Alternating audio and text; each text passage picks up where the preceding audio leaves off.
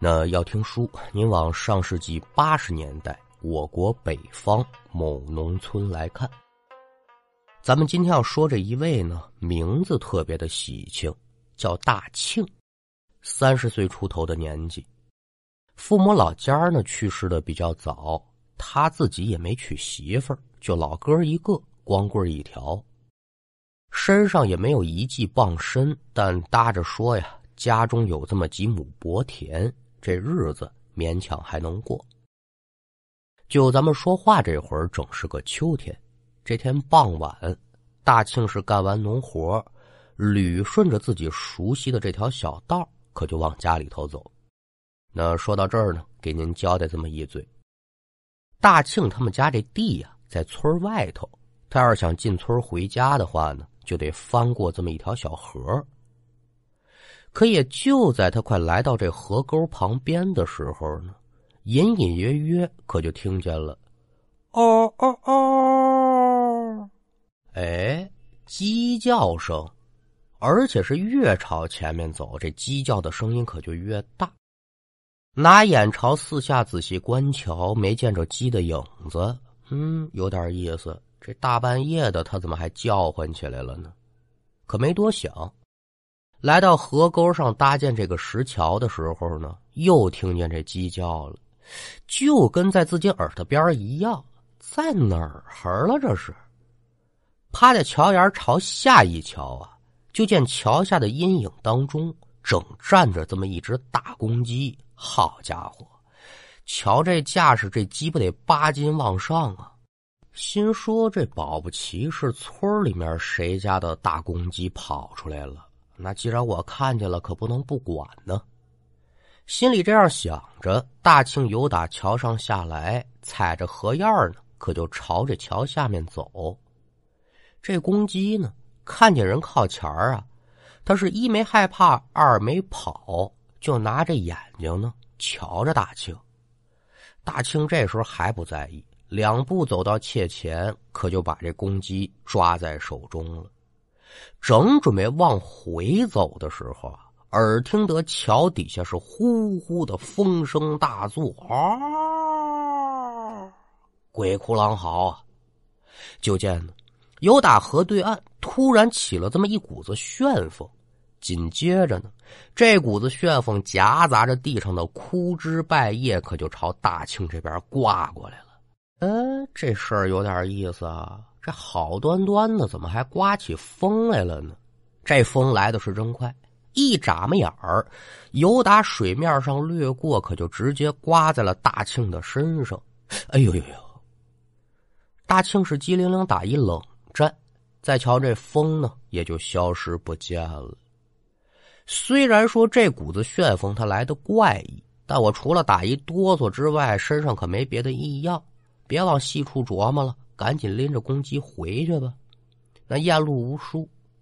大庆这边拎着鸡回到村子，由打进村第一家张三李四王五赵六挨家的问啊，一直问到自己家门口，人老百姓可都说了，我们家没丢鸡。大庆这人性呢，说不上太好啊，但也谈不上多坏。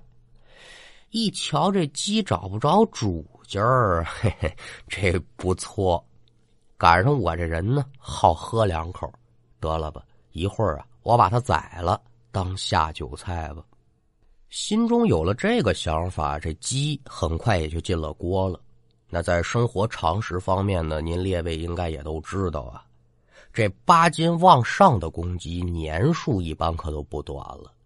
那年月说谁家趁一高压锅没有啊？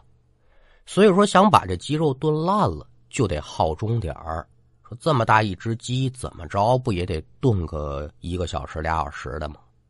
可是说呢，今儿这鸡呀，大庆是足足炖了三个多钟头，拿筷子一捅这鸡肉呢，不烂乎。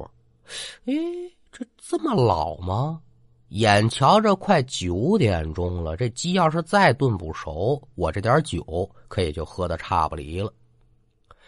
又闷坐于桌前，喝了两口酒，心说：“我再去厨房看看吧。”可也就在大庆起身出屋往厨房走的时候，他可愣住了。怎么呢？就见在这厨房门口啊，现在站着六七个人，目光可都往这厨房里头看，鼻子是不住的朝里吸气儿。看这架势呢，就像有这么一盘子味道特别好的菜放在你面前，但是就不给你吃，你闻闻味儿吧。哎，我们家这什么时候进了陌生人了呢？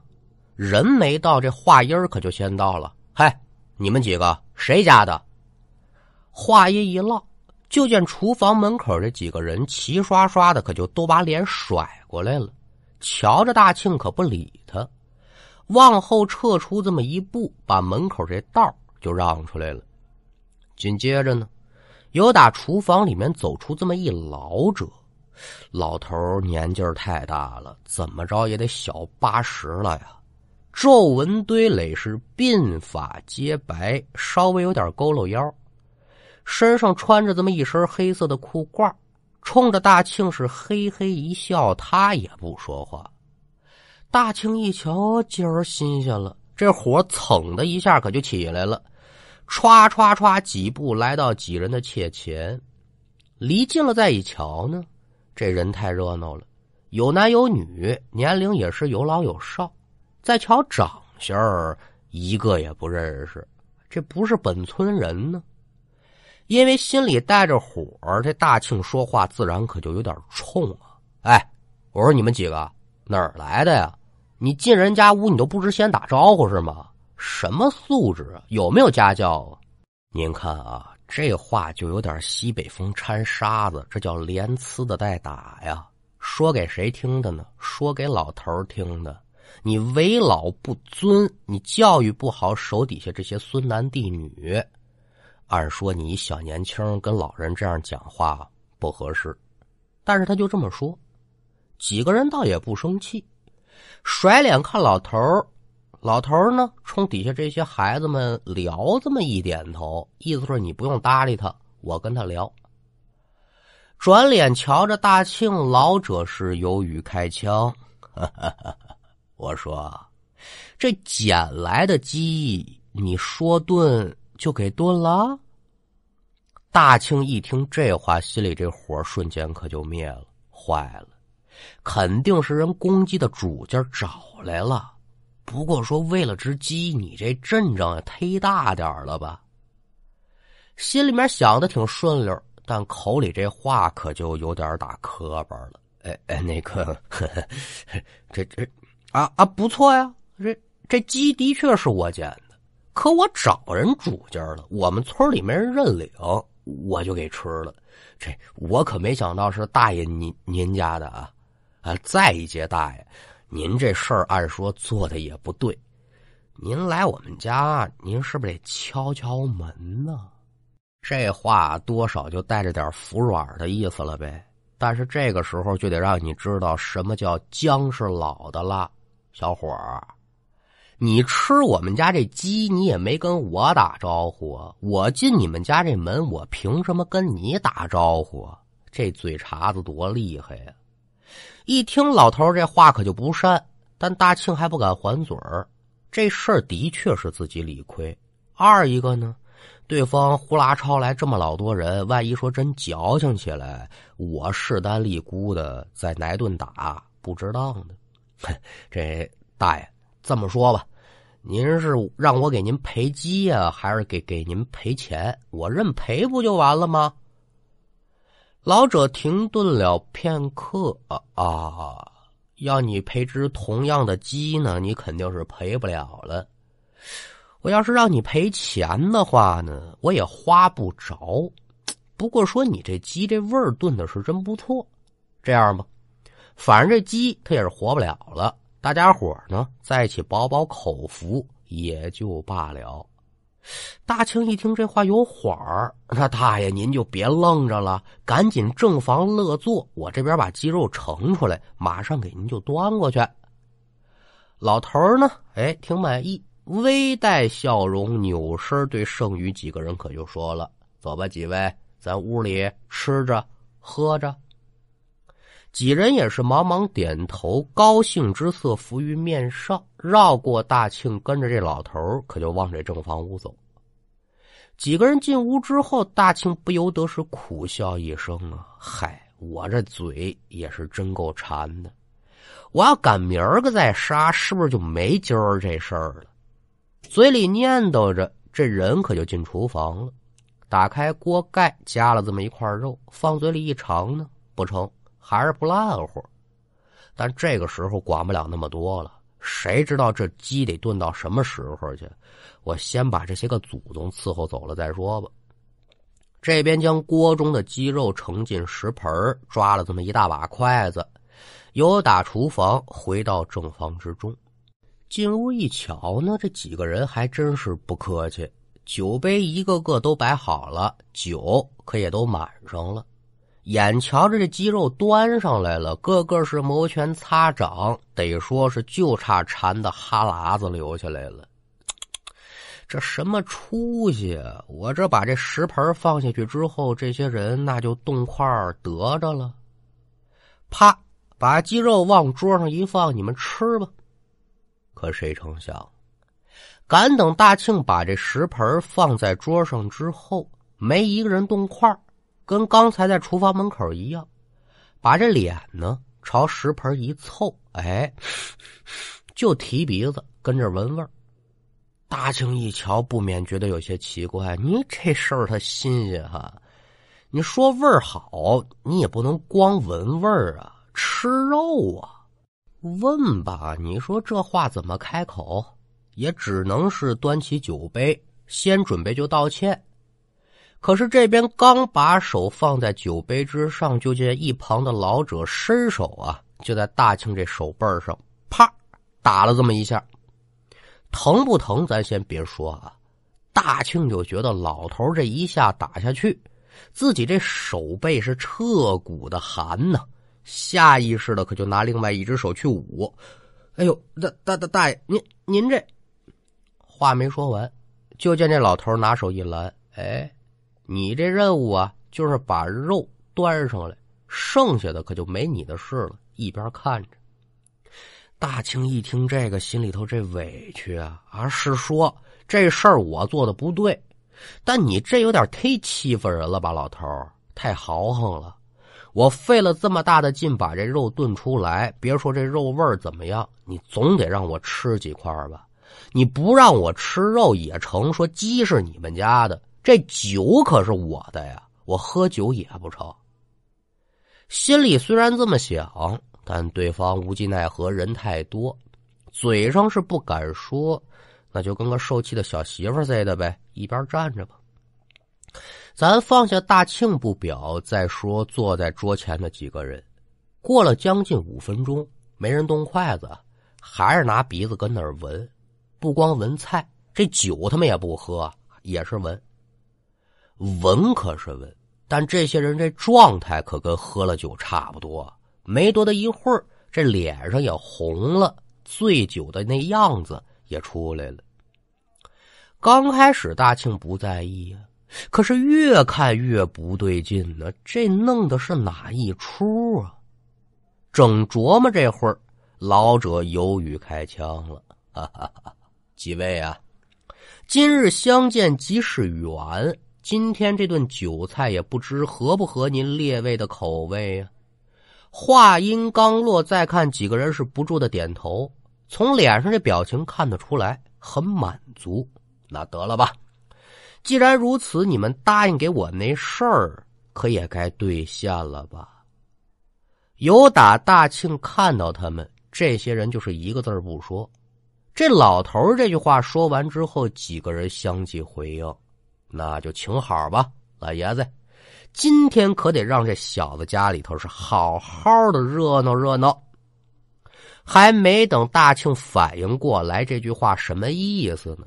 只见得屋中突然是平地呜呜，阵阵的阴风，这可就刮起来了呀！好家伙，这还不算完呢，脑袋上的灯泡忽闪忽闪闪了两下之后，啪灭了。整个屋中可就也只有外面的月光透进来这么点光亮了。借着光亮，这大庆拿眼四下一瞧，我的个妈呀！吓得大庆可以说是魂飞魄散，一屁股可就坐地上了，紧跟着这裤裆也就湿了，尿了。您说他瞧见什么了？把这么一大老爷们吓成这样，可了不得了。此时他这屋中可以用群魔乱舞来形容了，哪还有一个正常人呢？一个个都是破衣啰嗦、狰狞恐怖、缺胳膊的、少腿的、缺眼珠子的、眼眶在外面耷拉半拉的，比比皆是。一个个围着大庆身边就这通转悠啊，这嘴里还有动静呢，鬼哭狼嚎吗？您再看这老头呢，好家伙，在这座位之上坐的叫一稳当啊，就抱个板儿，哎，跟这瞅着。虽然说这老头没这些人看着吓人呢。但很明显也觉出来了，这老头也不是个活人，为什么呢？因为老头这会儿身子呀，就只能看见一虚影脸色是煞白煞白的。您见过那 A 四纸吧？大概其那意思。您说这是活人色啊？大庆是知道，哎呦，我这家里进了鬼了，心里是既害怕又后悔。哎呦，我你说我捡这只鸡，我怎么还捡出这么个事儿啊？现在说后悔，可也就谈不到了。但光害怕没有用啊！眼前这几位是一点要走的意思都没有，没办法，只好是跪地求饶。哎呦，几位祖宗，我小的我知道错了，我求求你们饶了我吧！这以后我我这再再也不不炖鸡吃了。大庆这边是不住的摇头，但屋里这几位可是不惯着他，一点要停的意思都没有。咱就简短说吧，折腾了将近一个小时，要不然说你就直接吓晕过去不就完了吗？不去，关键时刻他就这么一直告饶，嗓子都喊哑了，不管用啊！已然折腾了这么长时间了，坐一边那老头呢，这才一起身哎，得了得了得了，老几位哈，差不多了。此言一出，众鬼这才算是消停下来。屋内的阴风可也不刮了，这灯也就恢复照明了。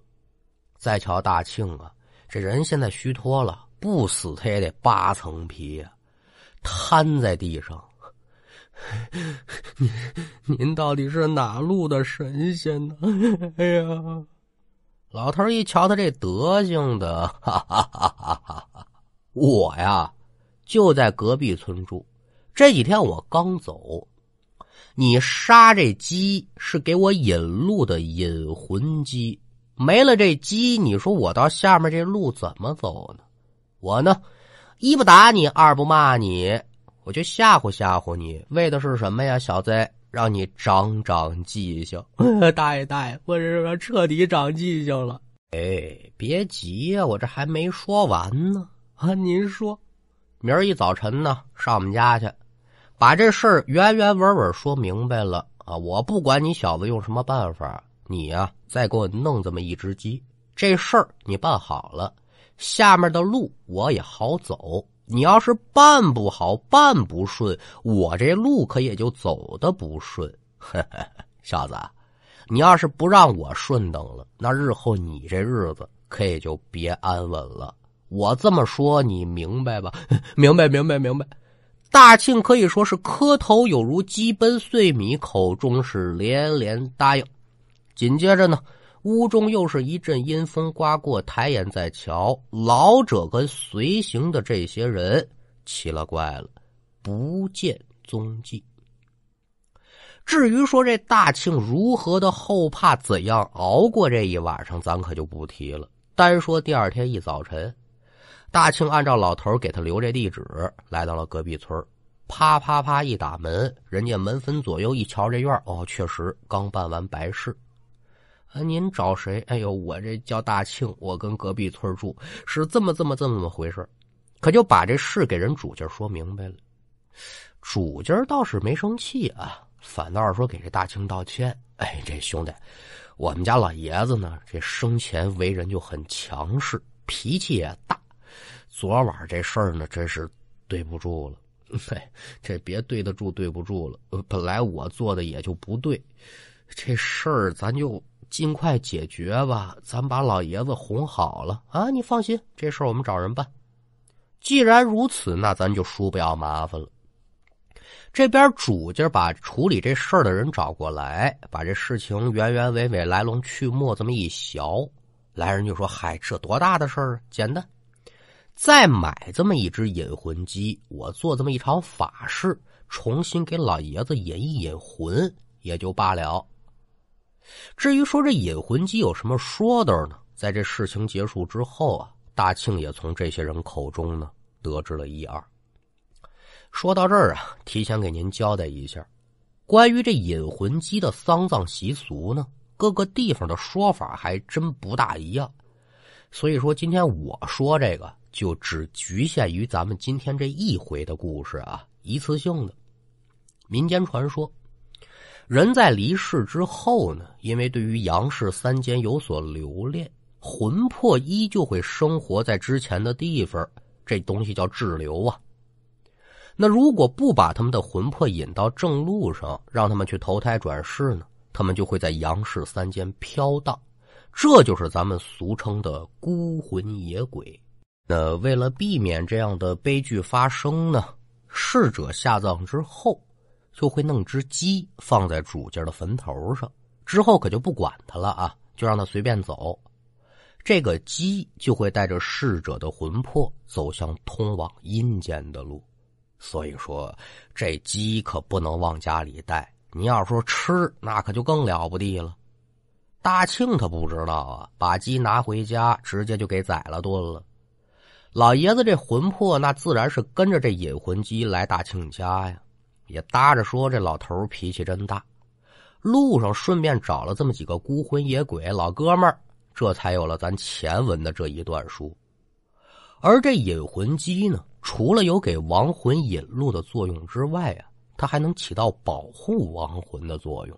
那咱都知道啊，民间传说，人去世之后，这个魂魄呢。会由黑白无常或者其他的神灵前来接引，但有些人生前因为做了某些事儿啊，死后可就没人来接，等于说呢人缘不好，鬼缘也很差劲。那到这个时候，尽管说是有引魂机引路，但是在路途之上呢，依旧会有些个冤亲债主啊来纠缠干扰，就不让他顺利的投胎。那您翻回头来再琢磨琢磨，这鸡是干嘛的呀？咱总说鸡司晨，全守夜，鸡属于司阳的神物，那公鸡自然是属阳喽。如果是三年以上的大公鸡，这阳气可就更旺盛了。为什么呢？这还真有点讲。三年以上啊，咱就拿三这个数来说，在八卦当中呢，属于离卦。就是一个阳爻，中间是个阴爻，底下是一阳爻，怎么嘛？离中虚嘛。离为火，火代表的就是太阳，所以呢，有他在前面引路，这些个拦路的冤亲债主子呀，可就不敢近身了，祈求逝者能够顺利投胎。其实啊，这引魂机的作用跟咱之前说过那长明灯呢差不多，就是这说的比他多。闹清楚了什么缘由，老爷子这事儿自然也就顺利解决了。当然说了，为了弥补自己的过错，买这引魂机的事呢，大庆是大包大揽下来。这事情到这儿啊，也就算是顺利的解决了。那书说至此，咱们今天这一段故事也就告一段落。